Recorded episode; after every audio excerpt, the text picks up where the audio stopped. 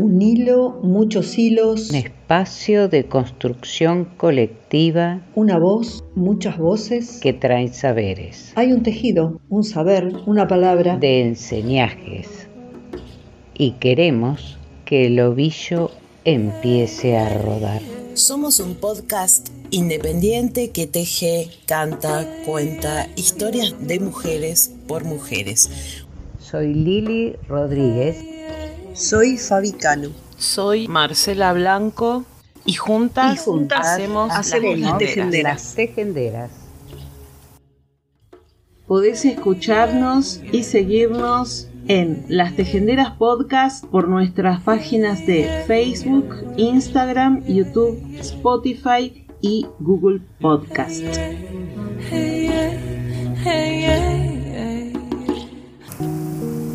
No engañen nuestras sonrisas, todas estamos muertas.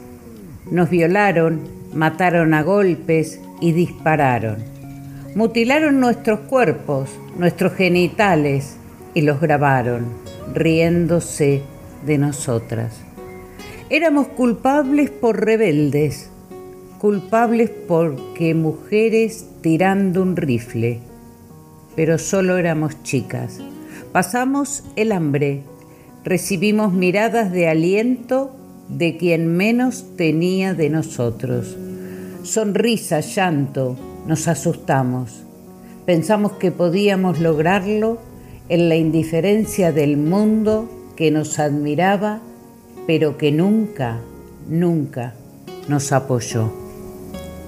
Simona Tagliaventi, las luchadoras kurdas muertas en Afrin, marzo del 2018.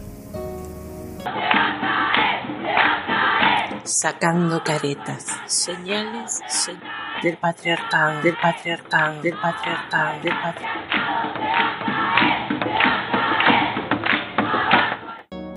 Pinchemos las burbujas del silencio. Este 19 de noviembre se conmemora el Día Mundial para la Prevención del Abuso Sexual en la Infancia. Así, Mar del Plata este año más que nunca para escuchar el grito de las infancias. María Tobio, víctima de ASI. Familia protectora del caso Camping El Durazno. Familias protectoras de ASI y víctimas de ASI con causas archivadas nos manifestaremos con burbujas el día 19 de noviembre a las 14.30 horas en la Rambla de Mar del Plata, mismo lugar donde se realizó el primer juicio por jurado en un caso de abuso sexual en la infancia, dejando a tres violadores libres de culpa y cargo.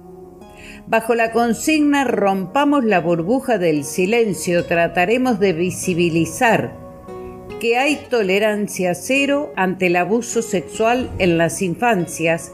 Motivados por el bienestar de las infancias, los adultos nos unimos este viernes al compromiso para prevenir todo tipo de abuso contra las infancias vulneradas.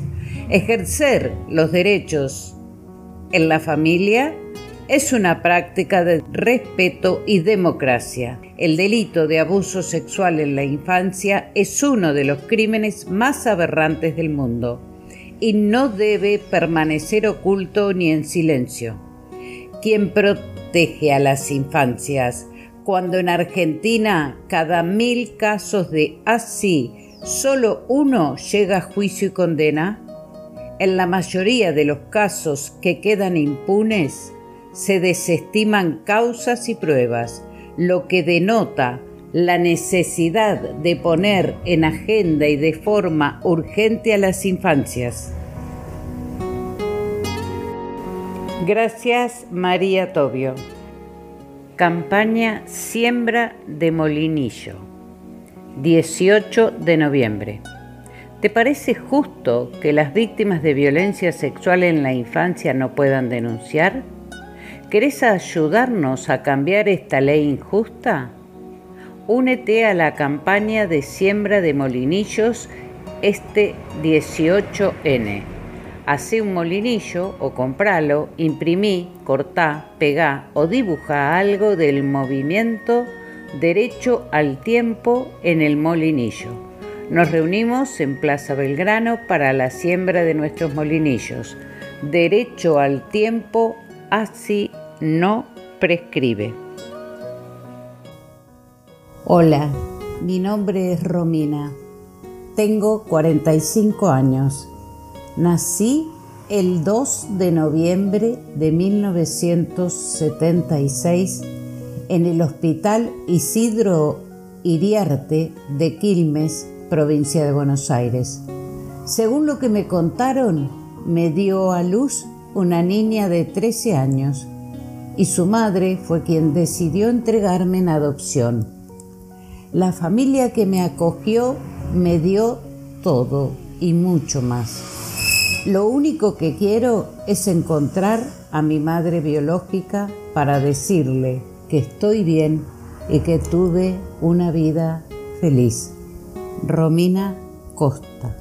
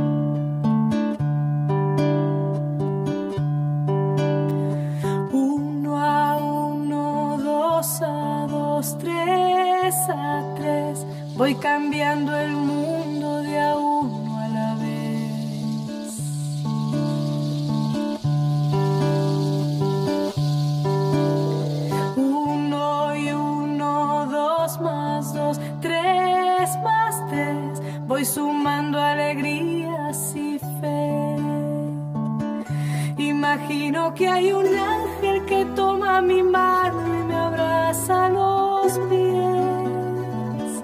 Imagino que ese ángel que cuida a mis niños me cuida también.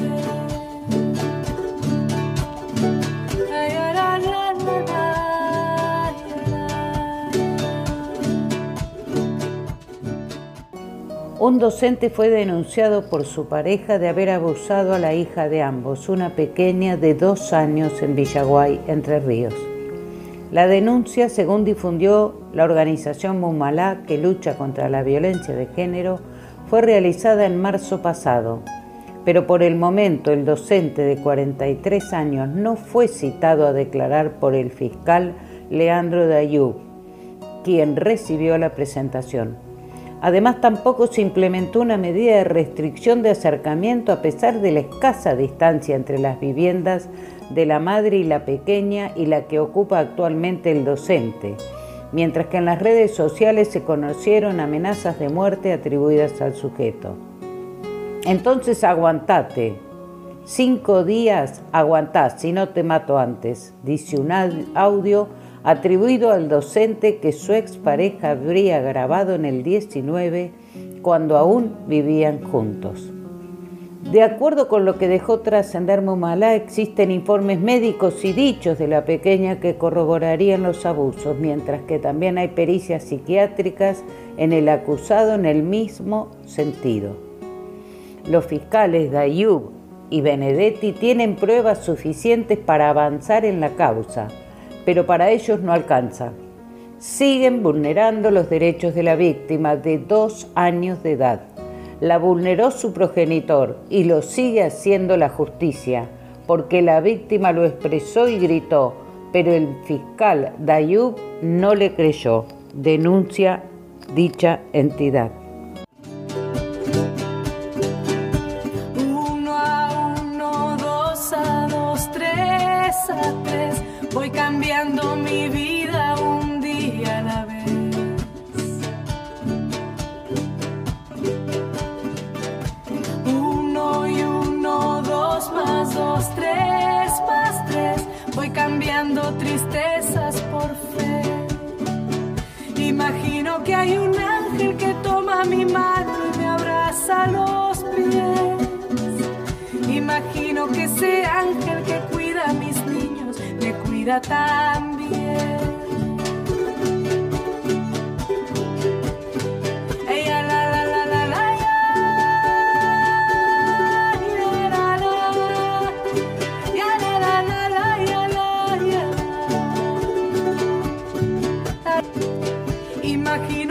Aprendo a leerle a mis niños un cuento palabra a palabra, principio a final.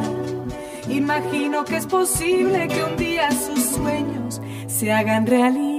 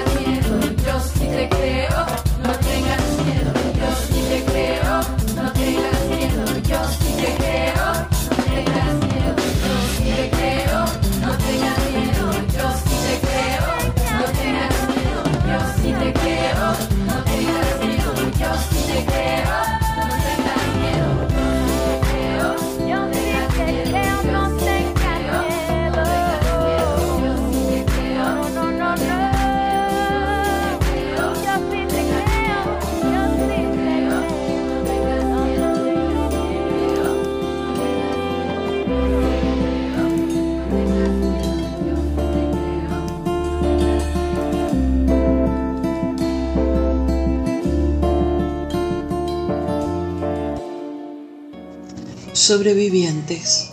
Somos locas rebeldes, locas de estar vivas, locas maravillosas, estrafalarias, floridas, ovejas negras descarriadas sin remedio, vergüenza de la familia, piezas de seda fina, amazonas del asfalto, guerrilleras de la vida, locas de mil edades, llenas de rabia y gritos, buscadoras de verdades, locas fuertes, poderosas, locas tiernas, vulnerables cada día una batalla, una norma que rompemos, un milagro que creamos para poder seguir siendo locas solas, tristes, plenas, mujeres locas, intensas, locas mujeres, ciertas.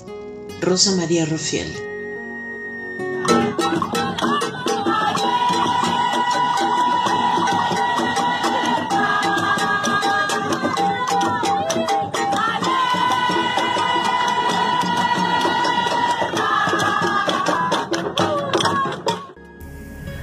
Alerta. Buscan a Ayelén Jacqueline Almada en Posadas. Se trata de una adolescente de 13 años que se ausentó hace días atrás de su domicilio ubicado en el barrio Santa Rita. Conforme a la denuncia realizada en la Comisaría de la Mujer Zona Oeste por su abuela. Ailén es de tez blanca con textura física delgada, altura un metro setenta aproximadamente, cabello corto, color negro, con puntas rubias y posee un piercing en la nariz. Al salir de su hogar vestía un jean color azul, remera negra, manga larga y zapatillas del mismo color. Todos los días, una o dos niñas, adolescentes, mujeres desaparecen en nuestro país.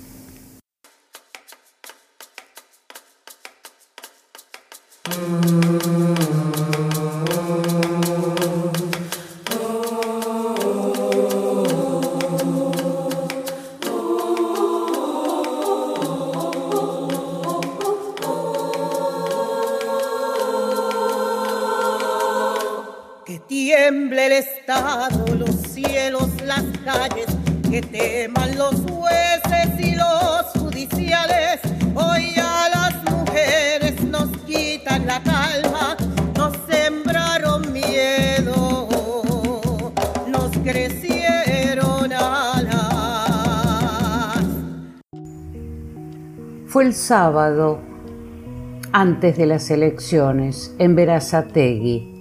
Brisa Abril Formoso Sobrado, de 19 años, desapareció luego de asistir a una fiesta en la Sociedad de Fomento San Marcos. Fue abusada sexualmente y estrangulada, según la autopsia que fue realizada este domingo en la morgue. La víctima, madre de un bebé de nueve meses, murió estrangulada por la compresión con su propio pantalón, que tenía enroscado en el cuello. La ahorcaron en un descampado de Ranelagh, la asfixiaron y le provocaron una insuficiencia respiratoria aguda. Según la autopsia, tenía hematomas y escoriaciones en diferentes partes del cuerpo y una herida cortante en la palma izquierda. Así la encontraron en el lugar del crimen. Se presume que la franja horaria de la data de muerte fue entre las 4 y las 8 de la mañana del sábado. La hipótesis que maneja la Fiscalía es que sufrió un ataque del que intentó defenderse. Brisa, según sus amigas, les dijo, me voy a casa, me acompaña Iván. Por este femicidio fue detenido Hugo Iván Morales de 23 años, con quien fue vista por última vez el sábado a primera hora. El joven presentaba heridas defensivas en los brazos, el cuello y el abdomen, además de alcohol en sangre. Según una fuente policial, secuestraron pendas de vestir con manchas hemáticas que estaban dentro del lavarropas y serán analizadas para saber si fueron las utilizadas en el femicidio. Morales, por supuesto, como todos los femicidas, se, negó a declarar, pero se lo imputó por abuso sexual seguido de muerte y femicidio agravado. A cada minuto de cada semana nos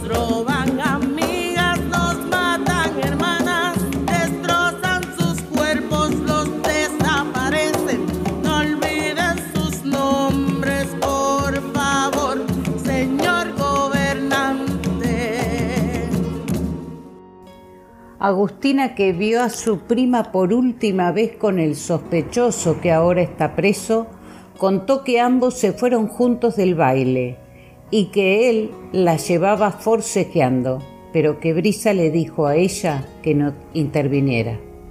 Lidia Gabriela Paz, la madre de Brisa, describió ante las autoridades policiales que la joven se había ido de su domicilio a la medianoche del viernes junto a su sobrina. De acuerdo al informe policial, dejó en claro que no tenía teléfono celular, que llevaba la tarjeta SUBE y que era la primera vez que se ausentaba de su casa sin aviso.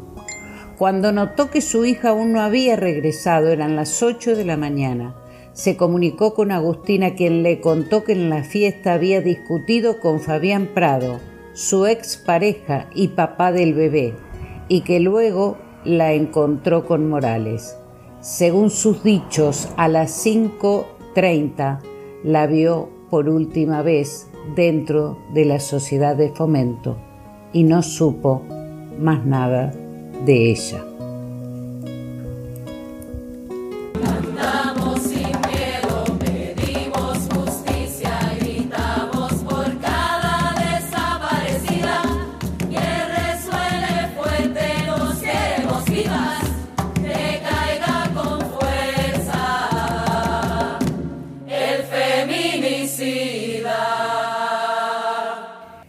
Lunes se conoció la declaración de una conocida de la víctima, que también estuvo en el baile donde Brisa fue vista por última vez con vida, y contó que Hugo Iván Morales, de 23 años, El femicida fue el domingo por la mañana a su casa y le dijo, los besos de tu amiga son mortales.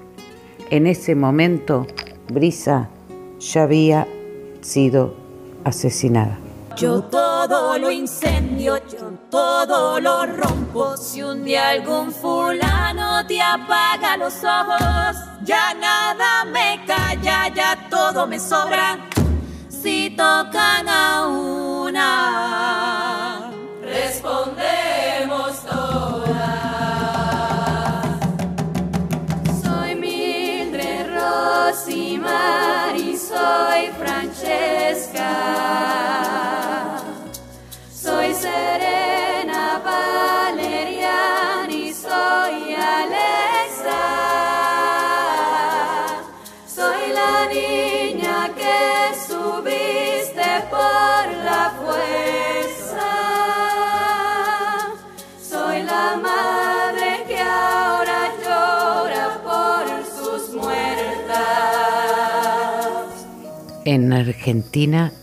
se comete un femicidio cada 32 horas. Hasta el 31 de octubre hubo 227 femicidios en el marco de la violencia machista y en el 60% de los casos el femicida fue pareja o expareja de su víctima. Y soy esta que te hará pagar las cuentas. Justicia, justicia, justicia. Un nuevo femicidio en La Plata.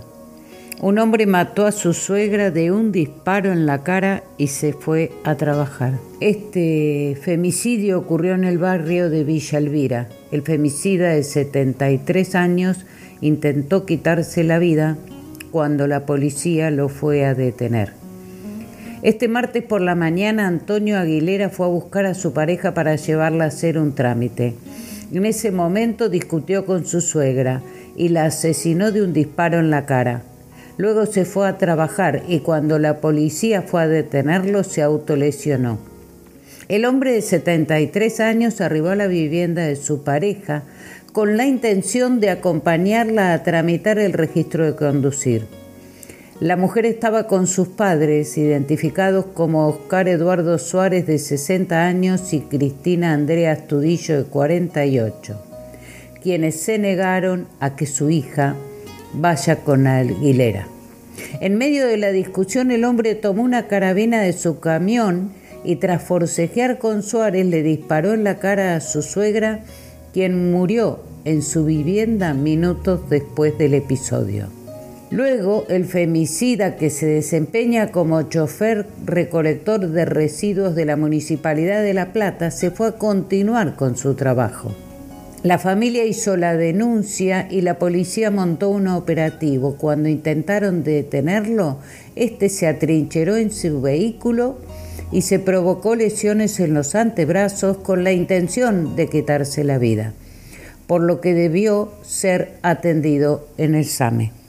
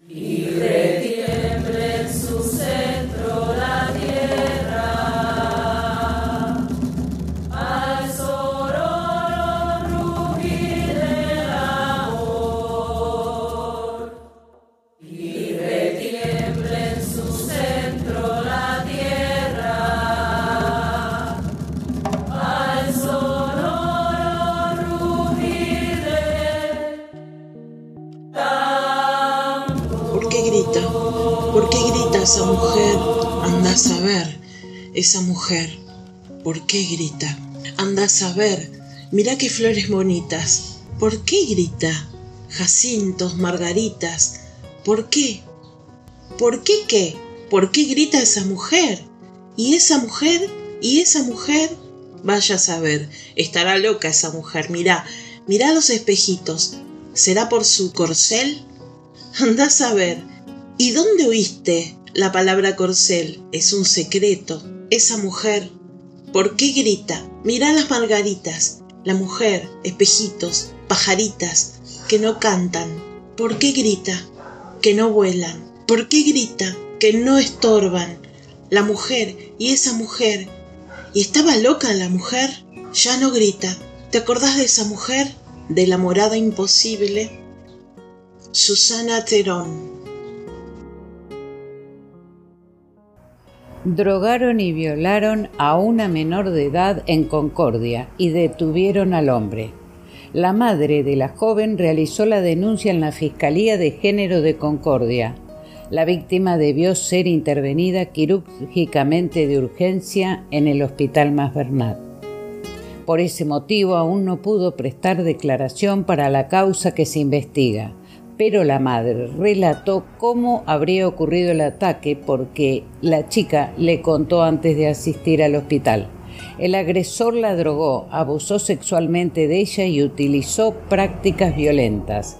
Afortunadamente, gracias a la rapidez en la atención médica, la víctima se encuentra fuera de peligro, pero sigue internada.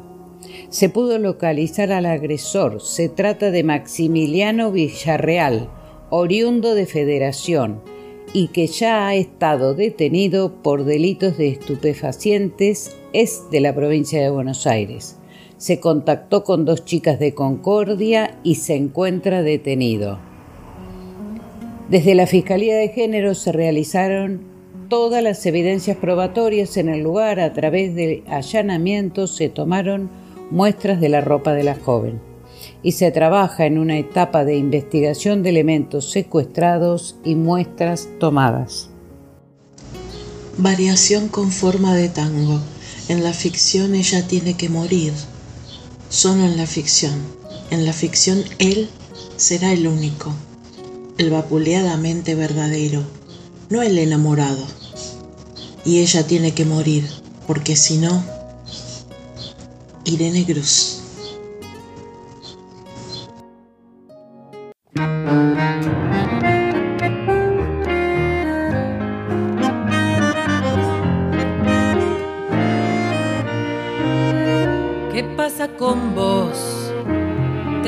perdí.